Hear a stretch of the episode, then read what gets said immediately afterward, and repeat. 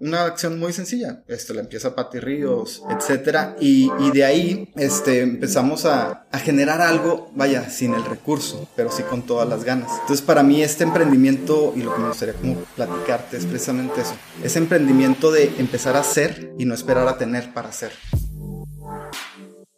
Hola, ¿qué tal? Mi nombre es Mario Salinas y este programa se llama Lateral. Este es un espacio donde la alternativa de historias, errores, fracasos y logros, todos son válidos. Aquí sí se comparte algo diferente y lleno de valor. Y bien, el día de hoy estoy entrevistando a Jorge Cobos. Jorge es el fundador y hoy director de la Casa del Migrante, uno de siete migrando. Estudió Derecho por la UACH Jorge inició su carrera en el emprendimiento social como voluntario desde una edad temprana, pasando por la organización Bogueraza, la Comisión Estatal de Derechos Humanos, las Patronas en Veracruz, entre otras organizaciones. Y bien, en este episodio lateral hablamos del sentido de justicia hacia los desprotegidos, la diferencia entre migrantes y refugiados, los inicios y retos de uno de siete migrando, el cambio global en migración, entre muchísimas cosas más. El episodio está buenísimo y espero y te guste tanto como a mí. Mil gracias.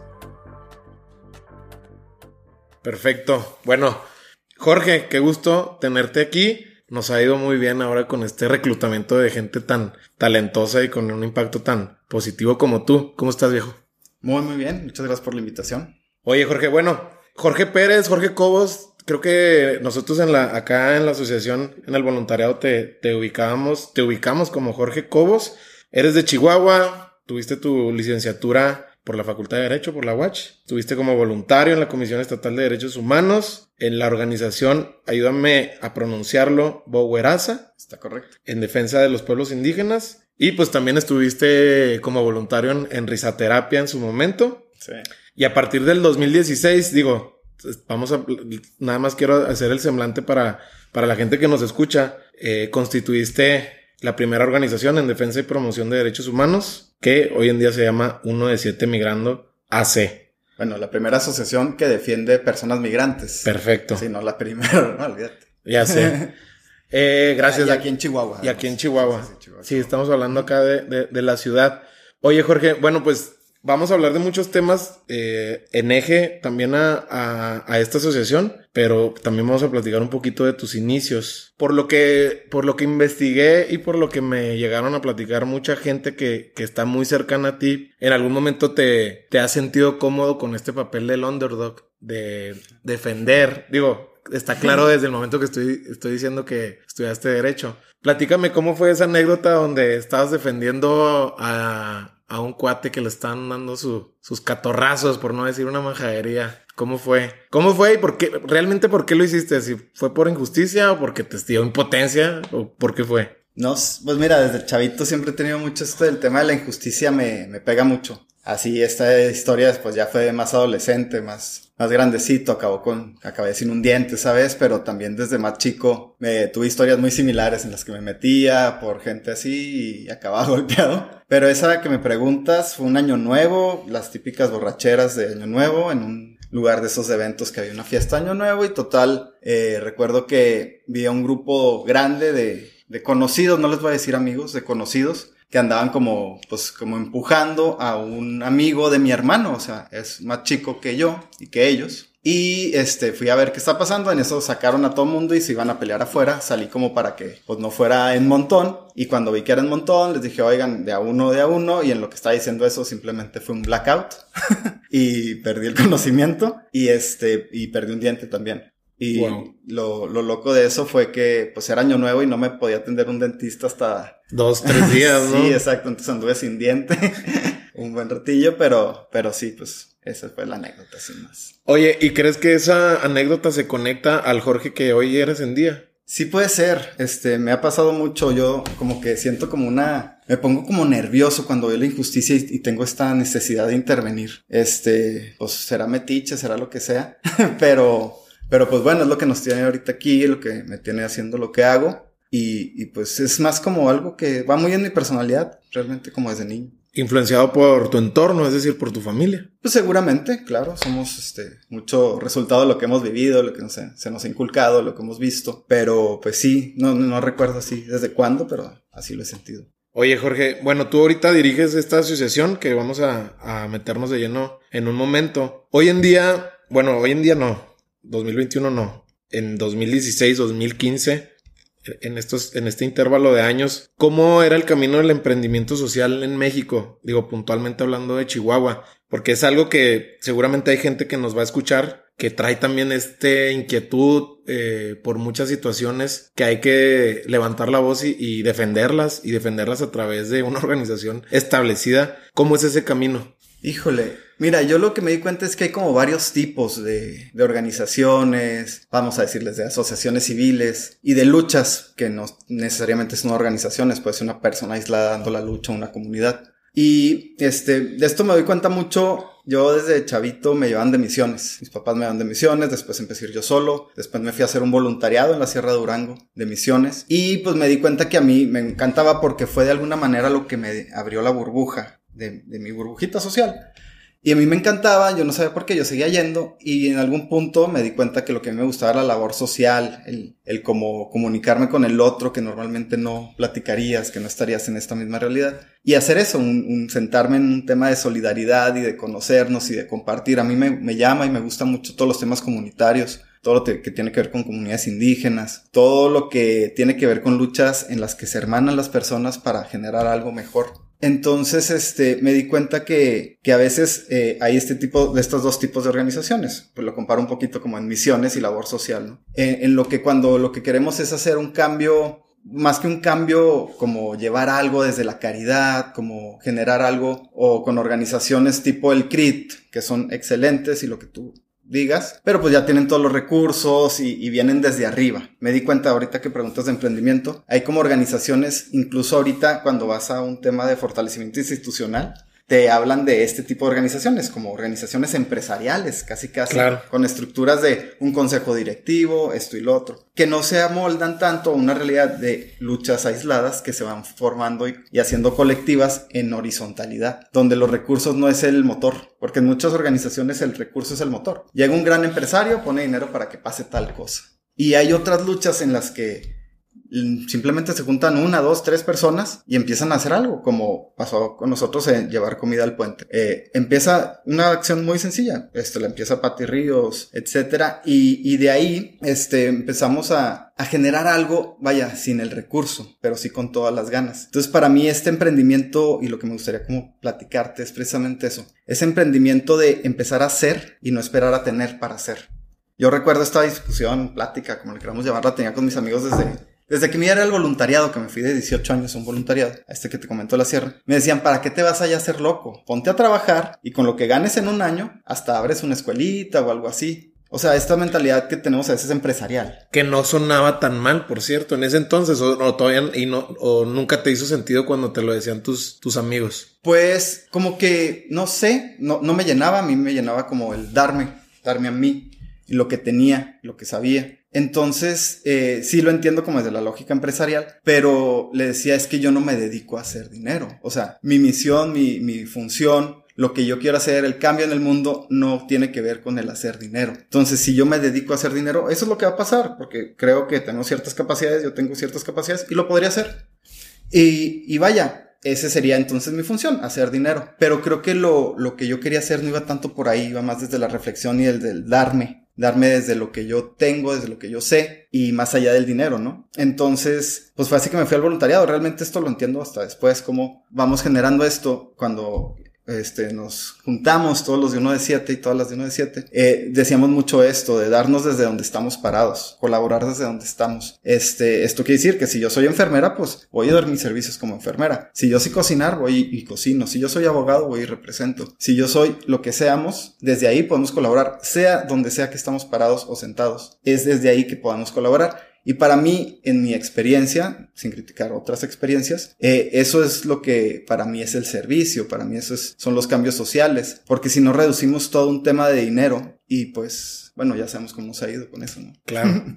no, y es bien importante cómo lo mencionas desde el ser, que se me hace una reflexión muy profunda para darte y darte hacia los demás. Y parado en un principio, parado en el amor, en la vocación de servicio, que eso yo creo que te resalta a ti como persona, eh, gracias a, lo que me platican de ti. Cuando empiezas este camino entendiendo cómo es eh, que empiezas, cuál es el principio de lo que haces, cuál es el primer obstáculo Es más, mejor dime cuál fue el obstáculo más grande con el que te topas. Creo que con las expectativas que en su momento eran mías y que después me di cuenta que eran expectativas que siempre se fueron creando alrededor de mí, de mis papás, de mis hermanos, de mis amigos, de mis exparejas, de las familias de mis exparejas. De, de cómo, qué es lo que tienes que hacer y qué es lo que es ser una persona exitosa en, en México, en Chihuahua, en el mundo. Entonces, creo que las primeras barreras fue eso, como soltar esas expectativas que no eran mías. Primero, darme cuenta que eran, no eran mías, porque siempre dices que es exitoso. Entonces yo llegué a, volviendo a los voluntariados, llegué a poner mi despacho, aliarme en una inmobiliaria, he manejado un negocio mi papá, allí va económicamente la cosa. Y eh, me doy cuenta, porque fue justo acabando mi voluntariado en Bogoraza, organización que adoro y, y admiro muchísimo, que es de defensa de, pueblos indígenas, cultura y territorio. Este, salgo de ahí por temas económicos, básicamente era muy poco lo que ganaba ahí y no podía hacer una vida de ahí. Y digo, bueno, pongo mi despacho, hago mis cosas, y ya de ahí, o sea, me compré un poquito la idea de primero el dinero y luego vemos. La verdad es que estaba muy chavo, entonces sí podía hacer, todavía estaba incluso viviendo con mis papás. Entonces, este, podía hacer y deshacer, y me compró la idea de, de hacer esto, del despacho, de esto y lo otro. Y me vi a mí mismo en, ahí fue donde me caché que estaba viviendo los sueños de otras personas, las expectativas de otras personas. Y aunque sí era divertido y todo, pues no me apasionaba, o sea, no era mi pasión. Entonces empecé a hacerlo a la mano, como unas por otras. En mis tiempos libres y con lo que ganaba acá podía comprar comida para llevar al puente. Y ahí no la llevábamos, pero me fue absorbiendo, me fue absorbiendo. Pero en cuanto al obstáculo, creo que es ese, soltar expectativas. Darte cuenta de quién son las expectativas, generar las propias y poder soltarlas de los demás, independientemente de lo que, de lo que piensen, porque se oye bonito y se ve romántico, pero ya en la vida real no es tan fácil, no es tan divertido que si tú te vas a ocupar te pongo un ejemplo, el tiempo libre, algo que, que nos, una expectativa de todo mundo es que estés en friega, que todo el tiempo estés trabajando y que no tienes tiempo para nada. Ese es el prototipo de alguien exitoso. Entonces, si... El si- estar ocupado. Siempre. Tienes que estar ocupado, si no eres un huevón que no está haciendo nada. ¿Qué pasa si un día estás libre toda la mañana, pero es lunes y te quedas tirado ahí viendo tele? No, pues ya, o sea, socialmente eso no está bien. Y nada que tú trabajes toda la noche, lo que sea. Entonces, tenemos que soltar eso y que nos genere lógica a nosotros. Y es que yo creo que todo lo que estás mencionando nace en parte de soltar las expectativas de los demás, lo cual yo creo que es importantísimo eh, a lo que tú te dediques allá, los que nos escuchan, porque realmente estar cumpliendo las expectativas de alguien más es estar viviendo los sueños de alguien más. Entonces, ¿qué tan injusto suena eso? Para mí es súper injusto. Entonces, qué padre, qué padre que llegaste a esa reflexión. Seguramente fue un ejercicio, Sí, digo, no, no llegó de un fin de semana, ¿no? Sí, que, estuviste en la casa. divina. Sí, exacto. no, no, para nada. Oye, Jorge, entonces, bueno, tuviste tu recorrido de fuerte, de lleno en, en, en, en instituciones bastante respetadas y, de alta escala. ¿Cómo es que pasas de voluntario en estas instituciones a crear tu propia ONG? O sea, no cualquiera que estuvimos en una eh, asociación decimos, bueno, ahora yo quiero crear mi propio eh, movimiento a través de esta necesidad que veo en, esta cierta parte de la sociedad. Bueno, eh, a lo mejor para eso te tendría que platicar un poquito de dónde fue que, que nace el tema del amor a, a la lucha migrante. Una vez yo ya tenía un viaje de Semana Santa planeado con mis amigos, pero me habla mi hermano que va a ir a Veracruz con las patronas, unas señoras que ayudan migrantes. Entonces, este, y que va con unos maestros de la facultad, este, y lo- y yo tenía mucho sin ver a mi hermano que estudiaba fuera, por cierto, en Monterrey. Y dije, va, vamos, vamos, vamos. Me fui y pues mi idea era estar con mi hermano, etcétera. Ya que llegué, casi ni peleé a mi hermano. Me enamoré de lo que hacen allá. Estaba fascinado, iba al súper, ah, porque allá lo que hacían era que tenías que ir al, al súper a lavar cosas para que te dieran las, la merma. A ese nivel de entrega ya ven las señoras que están allá en, en las patronas Veracruz. Y bueno, y cómo pasa el tren y, y las personas me involucró y me movió muchísimo. Y me acuerdo que en aquel entonces había una persona ahí como muy respetada de una universidad, eh, con bastante, pues sí, poder se podría decir, que decía que admiraba mucho la lucha de estas señoras, que ya quisiera el poder hacer algo así y asá. En ese momento yo muy juzgonamente dije, pues señor, usted podría hacer hasta más, si se pusiera, ¿no? Entonces lo pensé para mis centros, no lo, no lo increpé. Y ya más tarde ese mismo día dije, bueno, ¿no será que me está sonando acá adentro lo mismo? Para ese entonces ya estaba por terminar yo derecho, la carrera. Y cuando vuelvo, ya después fui otra vez. Y este es cuando vuelvo que, que digo, órale, no hay migrantes en Chihuahua. Porque no se veían en aquel entonces. Estamos de acuerdo que hace unos 5 o 6 años casi no los veías en la calle. No, la verdad. Entonces, este, me tomé a la tarea, dije un día, vamos, empecé a querer como ir con más gente y vi como que siempre alguien, alguien quedaba mal o algo quedaba mal. Dije, no, ya, voy solo. Y me empecé a, a dar la vuelta por las vías del tren, primeramente. Y duré un rato, ya para casi entrar a la tarde, logré encontrar el punto este de la Pacheco. Y este me puse ahí a cotorrear con las personas, me encontré uno que hasta era médico, este cubano, y ya nos fuimos por unas pizzas y se me hizo bien padre y yo lo que quería era conocer la realidad. Yo no inicié esto con la intención de crear una organización y una casa del migrante. Yo quería conocer y adentrarme en la realidad, conocer cómo estaba la situación. Yo en aquel entonces eh, sabía, nunca había visitado eh, algo que se llama la casa del peregrino, algo que yo asumí que era una casa del migrante por el nombre, como que me dio la impresión. Entonces yo ni siquiera estaba preocupado por generar una casa del migrante. Yo quería conocer la realidad y ver qué se podía hacer. Insisto, desde donde estaba parado, yo lo veía más, desde el lado del, del que, cómo sirvo como abogado. Entonces eh, fue ahí que empecé a ir. Duré yo creo que ni tres semanas cuando me ponen en contacto con Patti Ríos. Y Patti Ríos eh, es una persona que ya tenía dos, tres años antes de esto, llevando este apoyo a las vías. Nomás que ya lo llevaba en las noches. A mí me daba miedo quedarme en las noches en aquel entonces. Se está medio tenso el ambiente por allá. Entonces me dice que va en las noches y yo fascinado. Le dije, claro, le dije, vamos a desayunar para platicar. Me dice, no, ahí nos vemos en la noche. Y yo, wow iba, pues en lo que nos conocimos, hicimos clic inmediato. Patty Río sí siempre tuvo una gran, este, el gran sueño de tener una casa del migrante, o bueno, de generar una casa del migrante. Este, entonces hicimos el clic inmediato y empezamos a, a, eso. Yo empecé a comprometerme en aquel entonces miércoles y sábados, todos los días a las, todos los miércoles y sábados, este, sin excepción, aunque tuviera boda el sábado, yo iba, daba de cenar y luego ya me iba a la boda. Y a veces llegaba a las 11, 12 de la boda. Claro. Porque, así, pero me puse ese compromiso porque si no, dije, lo voy a ir dejando. Como cuántas cosas no vamos dejando y empezamos muy bien. Y fue a raíz de las necesidades que nos fuimos dando cuenta. Empezamos a llevar casos muy pesados, este, en donde tuvimos que alojar a las personas víctimas en, en hoteles o algo así. Y pues empezó a volver pesado, este, y fuimos buscando alternativas, vimos la gran necesidad de tener un, espacio seguro. Y así fue que fuimos haciendo todo esto. Entonces, eh, el emprendimiento fue más como de irme metiendo en, en la realidad de las personas. No fue como que un día me levanté y voy a hacer tal cosa. Claro. Porque creo que tenemos que conocer lo que queremos hacer. Entonces, sí, a veces es, porque te he tenido como en lo que ando. Ha habido muy amigos con muy buenas intenciones que se acercan y dicen, oye, Cobos, yo quiero hacer algo para las personas que tienen cáncer. Y yo, órale, ¿y qué sabes de eso? No, nada, pero por eso te hablo. Y yo, güey, pues yo de cáncer no sé nada. Entonces, o sea, como que, ¿por qué? ¿De dónde nace esto? Porque también hay que entender esto, de dónde nace nuestra necesidad de ayudar. Esto es una necesidad propia. Claro. Nadie nos está pidiendo a veces Nadie te está obligando, exacto.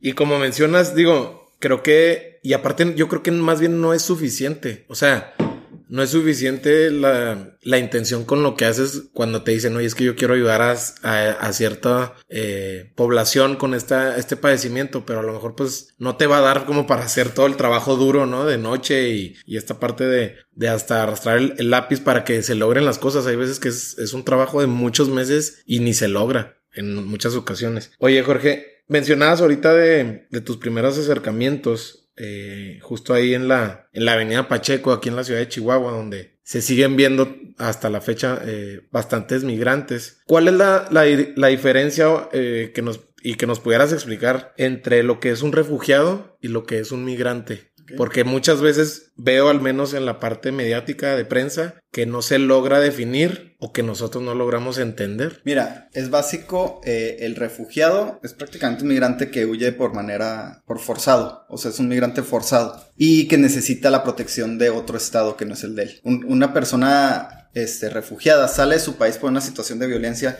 ya sea por su credo, por su orientación sexual, por género, este viene también por un tema de violencia política, religiosa, cualquiera de este tipo que sea generalizada hacia un grupo eh, y tiene que huir de su país y pedir protección internacional porque su propio país no le puede garantizar dicha protección. Entonces, eso es un refugiado y puede salir como muchas de las, de las personas que vemos por acá en México y que van hacia Estados Unidos son refugiadas. Bueno, son candidatas a la condición de refugiado. El refugio, si es como tal, algo que el Estado da. Es un estatus legal. Que, Exacto. No es como alguna otra situación de derechos. Que siempre tiene que haber un acompañamiento jurídico a través de un abogado o, o también la persona lo puede solicitar. Lo puede solicitar, este, claro que esto tiene todos sus matices porque eh, pues no hay los sistemas adecuados, hay un cuestionario súper complicado que incluso yo como abogado que acompaño a llenar esos formularios tengo muchas dudas. Es un formulario que se hace por escrito, entonces también, o sea, lo, lo ponen muy difícil y lo tienes que llevar a migración. Como una persona migrante se tiene que acercar a migración con todos los clichés que hay alrededor de migración y todas las historias que hay alrededor de los agentes de migración, pues evidentemente las personas, cosas además muy ciertas, muchas historias, no digo que todas, este, que pues las personas tienen miedo de acercarse a migración. Entonces, ¿cómo pones a migración como el ente encargado de recibir esas solicitudes? En Comar hay tres oficinas de Comar en todo México.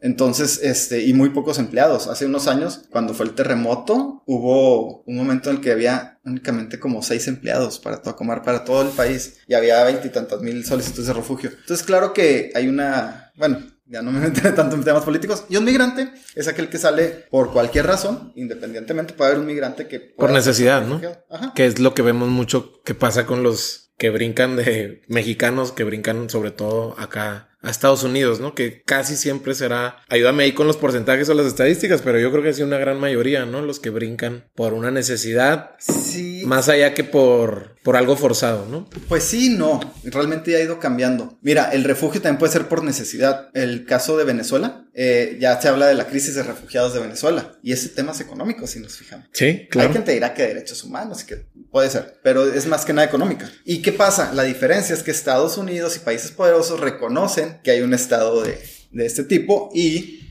y, le dan la, este, esta calidad de refugiados a sus, a estas personas. Entonces te digo, es, es, un tema muy político lo del refugio. Y que tiene que ver mucho con el contexto también, ¿no? De dónde vienen. Justo como lo que dices de, de Venezuela. Jorge, en tu visión de uno de siete migrando, mencionas el cambio como eje.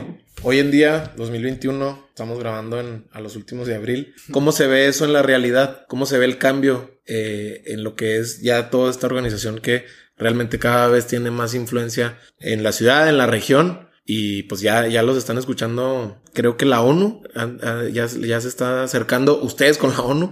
Sí, Entonces, hay comunicación ahí con algunas este, internacionales, pero más que nada, bueno, el cambio, en el tema migratorio el cambio es algo muy acelerado. Yo pasé del tema indígena al cambio migratorio, es como un abismo, porque para el migrante todo es para allá. O sea, había personas que eh, traían la clavícula o un brazo dislocado, lo que sea. Oye, mañana vengo con el enfermero. No, es que me voy en la noche. Me subo al tren. Entonces, si no es ya, ¿y de dónde sacas un quiropráctico a las 12 de la noche el domingo? Posible. Entonces, este, pasan ese tipo de cosas y bueno, el cambio es algo que me enseña mucho este trabajo con personas migrantes, adaptarnos y bueno, la pandemia, etcétera, es todo cómo nos está moviendo el mundo, está como acelerándonos procesos de cambio, como dicen que el que no se adapta muere, ¿no? Entonces, pues definitivamente el cambio viene por ahí, viene en muchas situaciones. El cambio puede ser para bien o para mal, eso es lo que nos tocaría trabajar. Hay cambios para bien, hay cambios generacionales en cuanto al respeto a la diversidad sexual. Lo vemos, nuestros papás tenían una mentalidad que nosotros ya no tenemos y que seguramente nuestros hijos también van a ver en nosotros algo de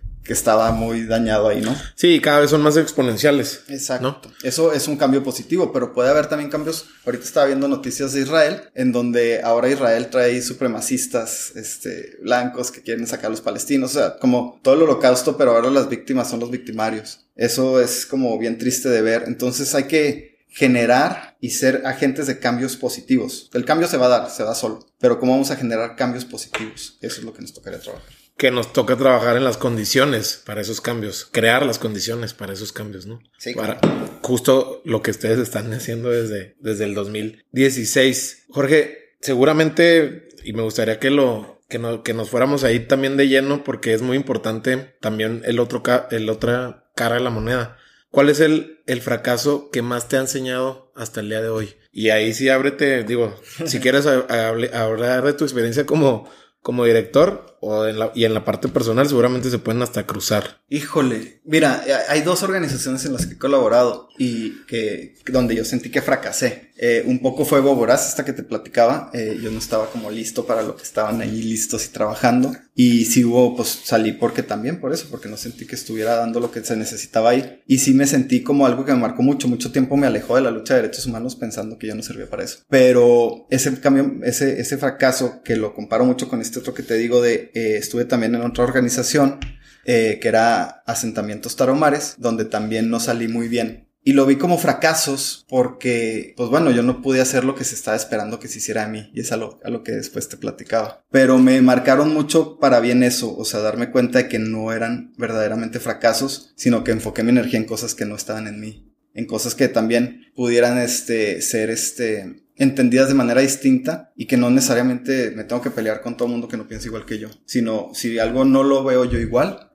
que es ahí donde sí, entra el emprendimiento social. Porque tú puedes llegar a organizaciones que ya tengan años o que estén iniciando, lo que sea. Pero si algo no te suena y tiene que ver con tu ética personal, con tus creencias, no quiere decir que estén mal ellos. Puede que sí, puede que no. Pero quiere decir que te están, el universo te está diciendo que hagas algo tú. Sí, justo yo creo que tiene que ver mucho con tu escala de valores y cómo a lo mejor no son compatibles, ¿no? Y es, es, yo creo que es más válido y sano respetarte en ese sentido que esto del choque, ¿no? De la confrontación, la energía es, si la administras bien, creo que le puedes dar buena causa, justo como lo, como lo haces tú. Perfecto. Jorge, y hoy en día seguramente son cinco años, digo, qué fácil se dice, qué rápido lo dije.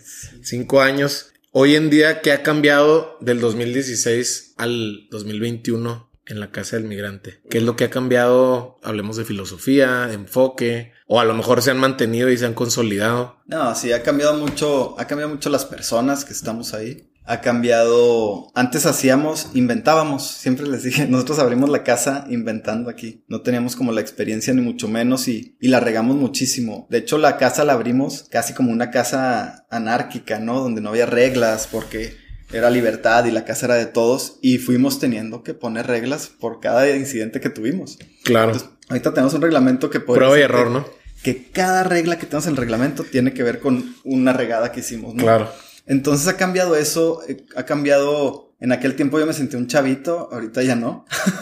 y este, creo que ya estoy como en esa edad en la que ya toca también este, ir como preparando otras generaciones. Y este, y precisamente yo creo que eso ha cambiado. El, el estar inventando y ser los chavitos a tomar cierta responsabilidad y, y, darnos cuenta del privilegio. Antes, lo que fuera, yo te digo que éramos como los porteros en los penales, ¿no? Lo que lograras era bueno porque lo estabas haciendo sin nada y como pudies. Ahorita ya no, ahorita ya tenemos cierta trayectoria. Digo, no es tanta como la de otras casas, pero cinco años, como tú dices, se oyen bien fácil y. Para nada. Y, y bueno, ya hemos aprendido mucho en esos cinco años. Entonces, este, ya tenemos ciertos recursos, capacitación, tenemos ya tenemos maestra, psicóloga, abogada, ya tenemos como muchas cosas que tenemos que poner al servicio y darnos cuenta del privilegio en el que estamos. Como te decía, el portero en los penales, o sea, no, ya no es eso. Y ahorita ya estamos con cierta responsabilidad, que yo siento que es al revés, ya somos como el delantero en los penales, porque hay muy poca gente tratando de cambiar estas realidades y esa, esa responsabilidad pesa mucho porque hay mucha gente que nos está teniendo esa confianza. Las puras personas que llegan y nos cuentan, oye, fui víctima de esto, la policía me hizo esto, en migración pasó tal cosa, en el DIF pasó tal cosa, eso ya es, ya es una gran, gran avance porque las personas ya tienen miedo de acercarse con quien sea. Entonces esa responsabilidad la tenemos que tomar en serio y ya no somos niños jugando, ya somos pues profesionales dando una Sí, o sea, la confianza es yo creo que el activo más grande, ¿no? Para una asociación, asociación perdón, como, como la de ustedes. Sí, claro. Porque se acercan y se abren y puedes ya trabajar con una voluntad de ellos hacia ustedes, ¿no? Más allá de que acérquense, aquí podemos darle eh, eh, responsabilidad jurídica, les podemos dar acompañamiento, oficios, etcétera. Eso está bien importante y creo que ha sido gracias al esfuerzo y yo creo que todo lo que han hecho, que han sido pasos bastante firmes. Ahorita se ven ya los pasos muy firmes. Jorge, eh, bueno, siendo México, y corrígeme aquí porque tú eres el de las, el de las estadísticas, el segundo país a nivel global que tiene más migrantes en el extranjero. Hoy en día, al menos desde mi trinchera, veo como un estigma un prejuicio justo y justo lo puedo subrayar, lo vi muy de lleno cuando hicimos la colaboración para, para ustedes, donde nosotros estábamos invitando para recaudar meramente recursos para, para el centro. Lo, lo, lo sentí, o sea, la verdad es que sí lo sentí bastante cercano. Ese estigma y prejuicio ha sido durante muchos años. ¿Por qué? O sea, porque hoy en día, 2021, otra vez no hemos podido darle la vuelta o acercarnos a darle la vuelta. Siento que estamos a veces muy lejanos todavía. Es bien curioso, o sea, México, si te fijas, por ejemplo, hablando de perfilación racial, etcétera, eh, México nos parecemos mucho más el promedio de los mexicanos a nuestros este, compañeros de Honduras, de El Salvador, físicamente nos parecemos muchísimo más que, que a los Estados Unidos, Alemania, etcétera. Claro. Pero si te fijas, hay muchísima más discriminación hacia esas personas a las que nos parecemos. A las que somos un poco iguales. Y por ahí una vez leí algo que me hizo mucha lógica, que había como este, no me acuerdo cómo se le llamaba, pero es un tipo de síndrome en el que a ti te molestan toda tu vida, entonces si un día el que molesta te, te invita a molestar a alguien más, tú por sentirte en la bola, o sea, en el general, todo el salón te molesta por tal cosa. Llega otra persona que, porque estás muy chaparro, y llega otra persona que es más chaparra que tú, y tú te le vas a sumar a toda la bola, a molestar al chaparro cuando tú viviste eso toda tu vida. Hay como este, seguro has visto el video del muñeco, ¿no? ¿Y cuál del muñeco está más bonito, el moreno o el güero? Todos van por el güero. Entonces, como que creo que tiene que ver un poco con eso. Tiene que ver un poco con, con ciertos complejos que, que como sociedad no hemos logrado cambiar. Este, yo soy de tez morena, ¿no? Y mi mamá cuenta una historia que yo no recuerdo, pero que un día me encontró, este, que me estaba poniendo tal con la piel para parecerme más a, tal y tal, ¿no? Entonces, este, fíjate cómo hasta los niños, y esto es como sociedad, esto no hay culpables que yo pueda apuntar con el dedo. Esto me, apunto a mí mismo y, y, deberíamos de reflexionar muy profundamente qué es lo que nos está generando este rechazo a las personas a las que nos parecemos. Y aunque no nos pareciéramos, vaya, no tiene nada que ver con, con, cómo nos vemos. Este, las costumbres de Centroamérica son mucho más parecidas a las de México que las de Estados Unidos. Luego, estos temas culturales, o sea, hay tanto que, que compartir y que nos enfocamos en las diferencias tan mínimas que es como algo que nos debería ayudar a, reflexionar. Yo te digo, sigo en ese proceso, es como este tema de masculinidades, es como muchas cosas que nos tocó esta generación reflexionar, que nos llaman ahora como la generación de cristal y no, yo creo que todo lo contrario, o sea, nos toca reflexionar y, y ser bien valientes, esto no se trata, estamos como resignificando la valentía, la valentía no es ser machito y no tener sentimientos, todo lo contrario toma mucho valor para aceptar que hay sentimientos, demostrarlos. Y, y, y, vaya, todo esto pues va a tener que caer en nuevas generaciones. Sí, yo creo que se viene hablando cada vez más eh, lo que es el poder de la, de la, de la vulnerabilidad y mostrarte sensible ante alguna causa o situación. Y eso, y eso requiere demasiado, demasiada valentía y demasiado coraje para llevarlo a cabo, a pesar de que vas a ser señalado, ¿no? O sea, eso es un, es un must que va a pasar. Y qué padre, qué padre que lo tengas tan, tan bien reflexionado en la cabeza y que aún así lo sigas hablando justo de, en esta plática que me, que me decías que tuviste de, de masculinidad. ¿Cómo fue eso? ¿O qué te, qué te está enseñando ahorita esa corriente que está naciendo? Que justo me decías que si alguien se cree que lo domina, realmente es porque no lo domina y, y hay que más bien hacer preguntas ahorita, ¿no? Sí, bueno, pues esto nace mucho de estas reflexiones que, que, nos invitan, pues desde darte cuenta de la violencia, de verdad. El tema de la violencia que, que se vive en, temas de género es impactante, te lo digo no por lo que ve en la casa del migrante, te lo digo por... Si abrimos un poquito los ojos y escuchamos un poquito, te vas a dar cuenta que nuestras amigas, nuestras exnovias, nuestros novios, todas las, nuestras mamás han vivido una violencia de género muy fuerte y tiene que ver con, con estas, con esto mismo que te decías, como la, como la xenofobia, ¿no? Son estructuras y, y el darme cuenta de todo eso me hacía reflexionar y me entra mucho conflicto, me entra mucho conflicto el saberme parte tan activa de estas mismas dinámicas que perpetúan estas, estas violencias hacia la mujer. Entonces yo no quería ser parte de eso y me, me, fui queriendo informar, sigo en ese proceso y seguiré probablemente toda mi vida. Me daba mucha frustración como que no hubiera nada que nos dé una guía, ¿no? Porque hablar de feminismo y de todo esto, bueno, este, necesitamos algo que vaya orientado hacia el hombre para cambiar esto. Claro que esto, el feminismo tiene que ser una gran luz en este camino, pero sí creo que tenemos que enfocarnos ya como hombres y hacernos responsables de eso, reflexionarlo, ver de dónde viene. Una vez que lo identificas, pues ya podemos cambiarlo, pero creo que estamos lejos de identificarlas todavía. Entonces por eso sí sigo sosteniendo que quien crea que ya lo dominó y que ya cambió y que ya hizo todo lo necesario, y hablo de lo personal, no digamos de lo social, de lo organizacional, de en el trabajo, de playa. O sea, muy en lo personal, pues estamos años de conocer a alguien que ya esté. Claro, pero es, es muy bueno ya empezarlo a, a desglosar, pelotear ideas. Es para una responsabilidad Exacto. que tenemos ahí. Oye, Jorge, eh, para los que nos escuchan y no conocen esta asociación civil, uno de siete migrando, ¿de qué se trata? ¿Para quién va dirigida? Creo que ya les quedó claro para quién va dirigida, pero ¿de qué se trata? ¿Qué es lo que hacen?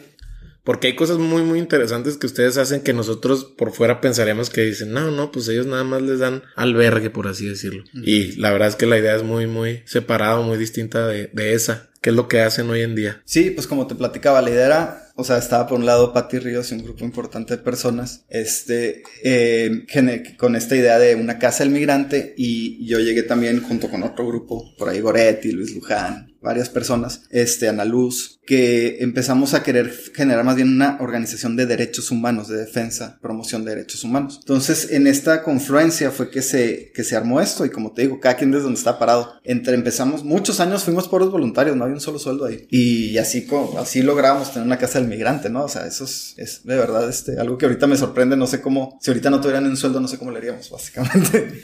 y eso que ya lo hicimos, ¿no? Pero sí, eh, se generó esta idea de acompañar desde donde estaba. Entonces, ¿qué pasa? Ya no era como que, ah, voy a poner una escuela y voy a poner esto. A ver, ¿cómo estás? Platicando. ¿Qué se ofrece? ¿En qué te puedo ayudar? Y desde ahí van generándose las necesidades. Actualmente tenemos una, una psicóloga. La, la parte de, psicología es algo bien, bien importante. A la par de lo jurídico, de lo médico. Es que todo, todos, todas las necesidades son las necesidades básicas. Pero la violencia emocional en las que se ven las personas migrantes es muy, muy alta. Y ni siquiera te digo que demos terapia porque no alcanzamos. O sea, una especie de contención emocional y, y un poquito tratar de con quien sí queda más tiempo darle un seguimiento. Está el área jurídica desde donde damos acompañamiento a denuncias, damos acompañamiento a cualquier regularización migratoria, etcétera, ¿no? y también se propone mucho en materia también legislativa, etcétera.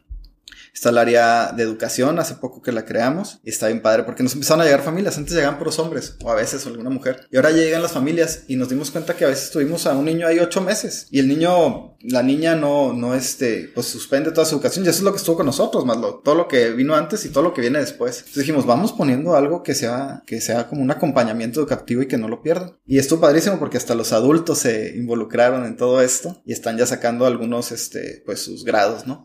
Y pues bueno, también está la asistencia humanitaria. Eh, no quiero para nada condenar la asistencia, es muy necesaria. A veces ya como satanizamos la asistencia. ¿Qué asistencial es esto? Eh, el tema es cuando se vuelve la asistencia una moneda de cambio político de moneda de cambio electoral, no electoral. Eso sí es un problema, pero muchas personas están en un momento en el que lo que necesitan es una asistencia. Y ya después vamos generando otros, otros derechos. Pero también es eso, no nos podemos quedar en la pura asistencia. Entonces fue así que primero es la asistencia porque para qué te llevo a poner una denuncia si no has comido, no has dormido. Pero de ahí se van desarrollando otros derechos. No nos podemos dar, quedar en el primer pasito de dar la asistencia. Por eso esos proyectos en los que nada más se da dinero, nada más se da tal cosa, no funcionan porque tenemos que acompañar de manera más integral a personas que vienen en una vulneración. Sobre todo cuando involucras familias, niños, madres que vienen huyendo de violencia muy fuerte. Oye, y es que es bien interesante la flexibilidad que no sé si de inicio querías lograr, pero cómo se, se volvió como tu eh, un bullet muy importante de utilizar, es decir, a la hora de decir, bueno, es que no nada más nos vamos a dedicar, o sea, no queremos ser, primero, desde un inicio no iban a ser un albergue, pero esa pareciera la, la percepción, pero después esta parte de, de la parte legal donde los ayudas,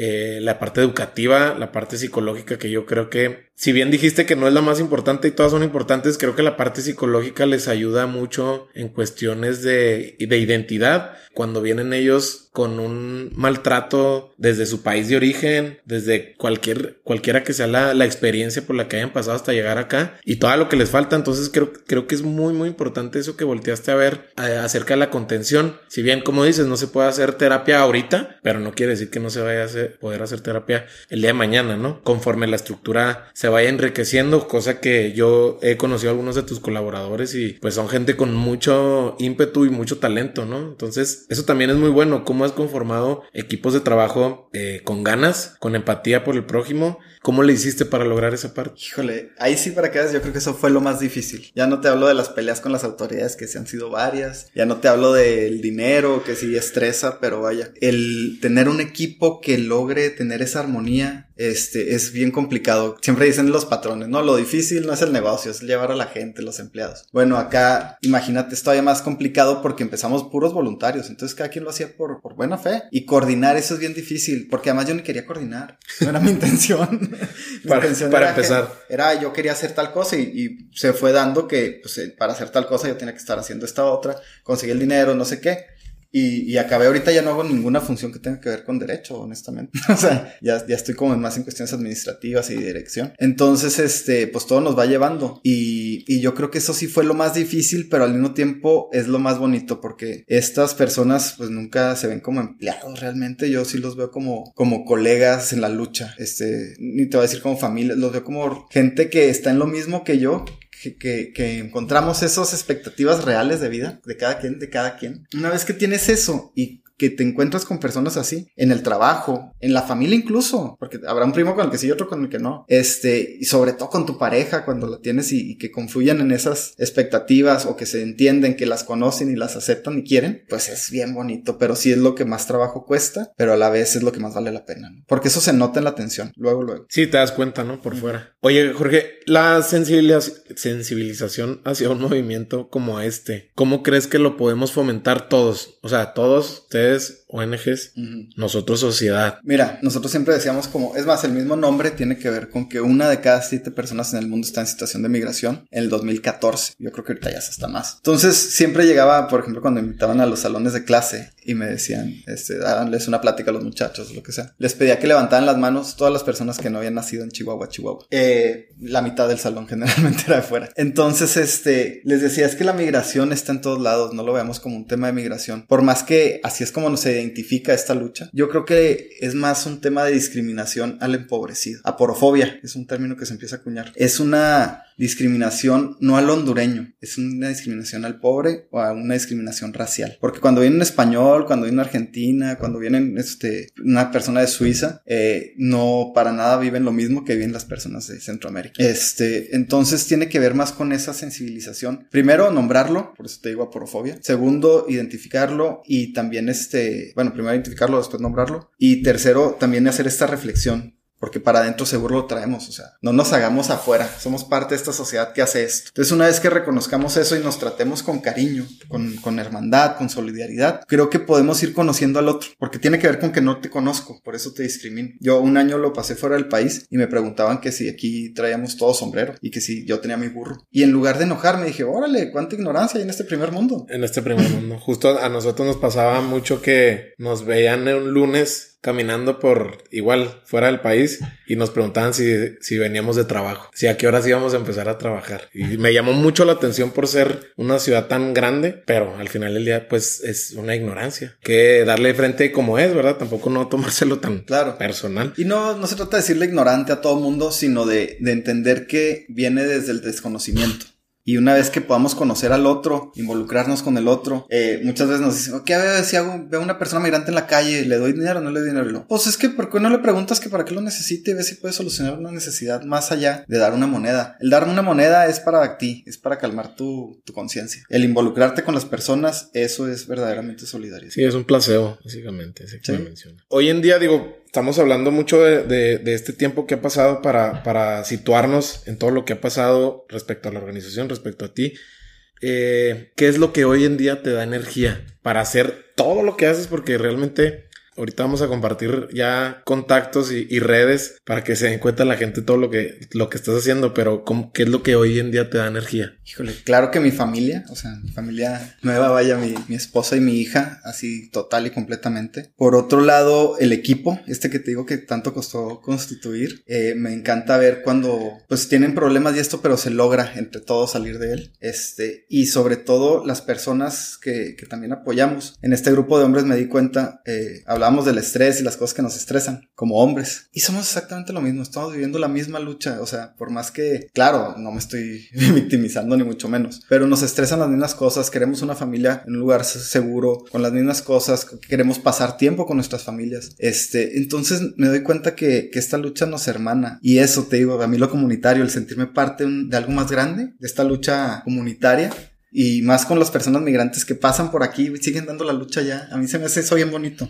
Siempre trato de que cuando pasen por la casa se lleven algo, porque esa, estás exportando conocimiento, estás exportando no solo conocimiento, sino una energía de cambio positiva, que es un gran privilegio obtener eso. Muchas otras organizaciones se quedan ahí y ahí se queda. Y aquí hay como esta posibilidad de exportar actitudes, emociones, todo esto. Entonces eso, eso a mí me motiva muchísimo. Increíble. ¿Tuviste momentos en los que, seguramente sí, y por eso te lo pregunto, tuviste momentos en los que estuviste dando tanto de ti que llegaste al, a quemarte, como dicen los americanos, al burnout, o a agotarte, decir, de verdad, de verdad, creo que ya no estoy haciendo las cosas con una concentración alta. ¿Y cómo le diste la vuelta si te pasó? Sí me pasó, este, yo no sé si fue por el trabajo, todo, se me juntó todo, yo creo. Honestamente, estaba, en ese tiempo salía muchísimo de la ciudad por trabajo mismo. Y empezaron las caravanas, como que se vino mucho, mucho estrés. Y también mi vida personal no andaba muy bien. Y se me juntó todo al punto que me enfermé y no podía comer. Bajé 10 kilos como en un mes. Así nomás, sin, obviamente sin hacer ejercicio, mucho menos. Y me la pasé muy mal, la pasé muy, muy mal. Y ahí fue donde tuve que reenfocar y decir, a ver, cuidas primero tú. Porque sí, a veces este, estas personas que nos dedicamos a esto, a veces creemos esto, ¿no? Es lo que te digo de, de, cambiar estas expectativas de los demás. De si no duermo tres horas y me la paso en frega todo el tiempo, este, no estoy dándolo todo. Y no, a veces necesitamos sí esas ocho horas, siete horas de sueño para poder hacer un buen trabajo. Entonces fue eso, empezar a quererme y a cuidarme. Y a partir de ahí empecé a retomar todo. Eh, la terapia es algo bien básico. Creo que hay una crisis en el mundo de gente que no quiere tomar terapia. Y estamos, todos hemos vivido cosas. Entonces, este, un acompañamiento de alguien que nos pueda decir, alguien externo, más allá de nuestro amigo o el padrecito o el líder religioso, creo que hay profesionales de la salud emocional que nos pueden ayudar muchísimo y yo lo súper recomiendo y considero que todo el mundo debería ir a terapia, honestamente. Sí, es como la canasta básica, dicen, ¿no? Exacto. Jorge, hoy,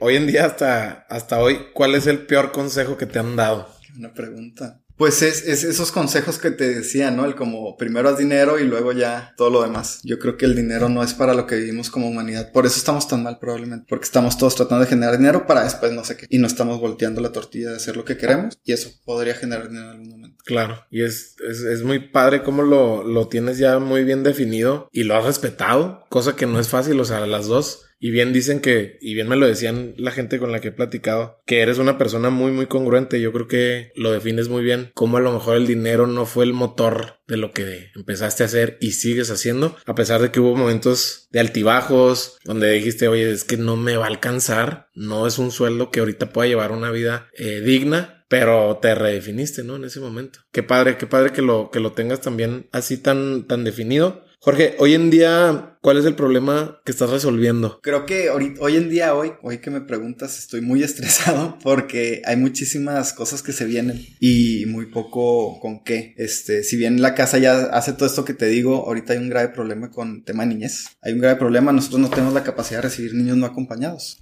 que no vengan con su mamá, con su papá. Y, y, me duele mucho y me da el estrés del mundo porque no sabemos dónde están llegando, a dónde se los están llevando. Hemos visto muchas autoridades que pues no están haciendo como debían de hacerlo. Eh, me estresa el tema de la militarización en todo el tema migratorio en México en general, pero pues muy en concreto en la militarización del Instituto Nacional de Migración. Son puros militares ahora. Eh, el, el mero mero es el que era el de las cárceles y los demás son militares, contraalmirantes, de la Marina. Entonces es, es muy evidente que eso pues es muy peligroso y me cuesta cuesta mucho aceptarlo. Y también hay un tema de redes. Las redes ahorita que, que ya hemos logrado forjar con otras organizaciones están tambaleando por la distancia, por la pandemia, por, por muchas cosas. Entonces, ese, esos temas me traen un poco preocupado y el hecho de que me preocupen es a donde yo enfoco mi energía a tratar de resolver este tipo de problemas. Que seguramente estás en la parte legal, en donde se puede influenciar a través de las autoridades, tanto locales, estatales, etcétera. ¿Has encontrado algún apalancamiento en el tema, por ejemplo, de, de la niñez? Es decir, apoyarte de algún eh, o alguna otra asociación más grande, algún movimiento. Sí, claro. Este, las redes siempre son luz. Está el GIES, hay, hay muchas redes y muchas organizaciones, este, que ahorita pues se me va este nombrarlas a todas, pero pues es un tema también de voluntad política y eso es lo más difícil, este cuando la voluntad política no es unilateral, porque al parecer en este tema las órdenes vienen del país de arriba, entonces es bien difícil porque con quién hablas si el que te está mandando la política pública es el presidente de otro país, ¿no? Entonces, pues por eso yo siempre he creído en, en cambiar las cosas también un poquito desde abajo. Hemos estado dando capacitación desde abajo, cambiando pues lo que sí podemos, lo que tenemos al alcance. Ahorita también traemos el proyecto de hacer un grupo de armonización legislativa en tema de migración. Hay muchos derechos, los migrantes tienen todos los derechos básicamente, pero luego te piden una IFE para poner una denuncia. Entonces es como, entonces todo eso, hay muchas cositas de ese tipo y sí, sí, sí se tiene que hacer equipo. Evidentemente no, solos no, no, no lograríamos nada. todo este tiempo hemos estado acompañados. De... Sí, y es que todo lo que hemos platicado, pues es de un equipo, del equipo que inició, del equipo que se desarrolló, del equipo que ahorita está consolidándose eh, gracias a, a, tu liderazgo y obviamente que has tenido apoyo de, muchísima gente. ¿Qué es lo que se viene? ¿Cuáles son tus planes para los próximos meses? Que, que te emociona, que, que, que, te pueden llenar bastante de energía, justo como me lo decías. ¿Qué es lo que se viene? Mira, me motiva muchísimo. Eh, la maestra es nueva ahí en, en el albergue, tiene dos meses y me emociona mucho la respuesta que ha habido tanto tanto las niñas como los adultos. Y te digo que me está moviendo mucho el tema de niñas, no sé si porque justo tuve una hija, ¿no? ¿Cómo te va moviendo la vida? Pero pues también en la realidad social es que el tema de niñez está muy grave ahorita la situación. Y me ahorita ando moviéndome para conseguir un terreno y a armar un albergue para niñez. Este porque si se viene fuerte. También parece que va a haber una ola de deportaciones muy fuerte se viene peor que con Trump. Y este no no hay una atención especializada. Las casas hogares que a veces reciben a los niños así pues son casas hogares en las que le dicen aquí vienes para quedarte esta es tu casa y a un niño migrante que le dices eso le estás haciendo un daño porque no necesariamente y no. Muy probablemente no quiere estar ahí. Entonces hay que generar como otros modelos. No estoy diciendo que lo tengamos, quiero generarlo. Entonces, este, es por ahí que estoy buscando eso. También traigo mucho el tema de la capacitación laboral en oficios. No tanto para hacer convenios con maquilas y que tengan esos trabajos muy mal pagados, sino he visto que hay mucha demanda de oficios, electricidad, carpintería, este tipo de, hasta de, en la obra. Entonces queremos capacitar por ahí, ya tenemos algunos convenios y este, generar un taller de oficios como tal, gratuito para las personas migrantes y, y a lo mejor hasta para algunas personas que lo requieran de la ciudad y, poder generar estos cambios en los que ellos se vuelvan realmente los motores de este cambio. Wow, no, pues resumiste básicamente por qué te estamos entrevistando. Creo que el impacto positivo lo, lo dejas bien claro de lo que, de lo que ustedes están haciendo, de lo que tú estás haciendo. Y pues te quiero agradecer por el tiempo. Sé que, sé que está apretado tu, tu agenda, pero te hiciste el espacio. Eh, no sé si quieras agregar algo, Jorge. Eh, nada, pues este, agradecer también mucho estos espacios que abres tú. Este, evidentemente también esto genera cambios. Eh, muchas veces, este, como te decía, a veces se queda en ciertos espacios el, conocimiento, las ideas y, este tipo de cosas. Y la verdad, darle difusión, pues es algo que, que yo nunca he sido muy bueno para eso, pero, pero te agradezco mucho este espacio. Y, y más que nada, pues esto que comparto es pues son las cosas que me han pasado y me han llevado a la vida. Yo siempre creo que lo que nos va pasando nos va determinando, pero sí hay que tomar decisiones. Y es ahí donde nos hacemos realmente fuertes, cuando tomamos decisiones. Exacto, porque transforman las decisiones, sobre todo cuando las llevas a la, a la acción. Oye, Jorge, eh, bueno, nos escucha gente obviamente aquí en Chihuahua, en el país, y sí nos están escuchando ya en el extranjero. Platícanos dónde, dónde te podemos encontrar a ti yo sé que, que no, todavía no tienes la, la, exposición que tú deberías de tener, que, que, te lo he que te lo he compartido, al menos desde mi punto de vista, de todo lo que estás haciendo, pero platícanos dónde te puede escribir la gente, dónde te pueden encontrar, dónde eh, las, las plataformas también de la, de la, de la casa. ¿Dónde están? Bueno, mira, de la casa está en Facebook es uno de siete migrando, en Instagram es Casa del Migrante CUU y pues la verdad es que hasta borré mi Facebook, este, honestamente me empecé a estresar y a pelear con todo el mundo por Facebook. Eh, ya pasaba algo y era, ves lo que hacen los migrantes. Y era como muy desgastante y vi que eso no era mi lucha, insisto. Y creo que también muchos los hacían por molestar, entonces los estaba dando el espacio. Vi que no era suficientemente maduro para ignorar y mejor cerré mi Facebook. Bien hecho. sí. Perfecto. Bueno, pues Jorge, muchas gracias. Vamos a poner ahí en las notas del episodio todos los links para, para que los contacten y pues seguramente nos vamos a ver pronto. Vale. Sale. Un gusto. Ándale, gracias. Y eso fue todo por el día de hoy. Bueno, si te gustó el episodio, suscríbete en Apple Podcast y califícanos con 5 estrellas. También nos puedes seguir en Spotify y búscanos en Instagram como Lateral Podcast. Menciónanos en tus historias si conectaste con algo de lo que escuchaste. Mi nombre es Mario Salinas y nos vemos en el próximo episodio. Mil gracias.